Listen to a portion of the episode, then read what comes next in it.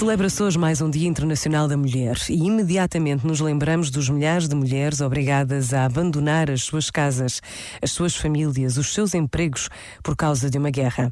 Também temos na memória a imagem de tantas outras mulheres que em refúgios ou em casas atingidas pela guerra continuam a cozinhar, a tratar de doentes, a cuidar dos filhos. Por vezes, basta a pausa de um minuto para percebermos como a vida pode mudar de um dia para o outro e para desejarmos rezar por quem sofre. Pensa nisto e boa noite. Este momento está disponível em podcast no site e na app.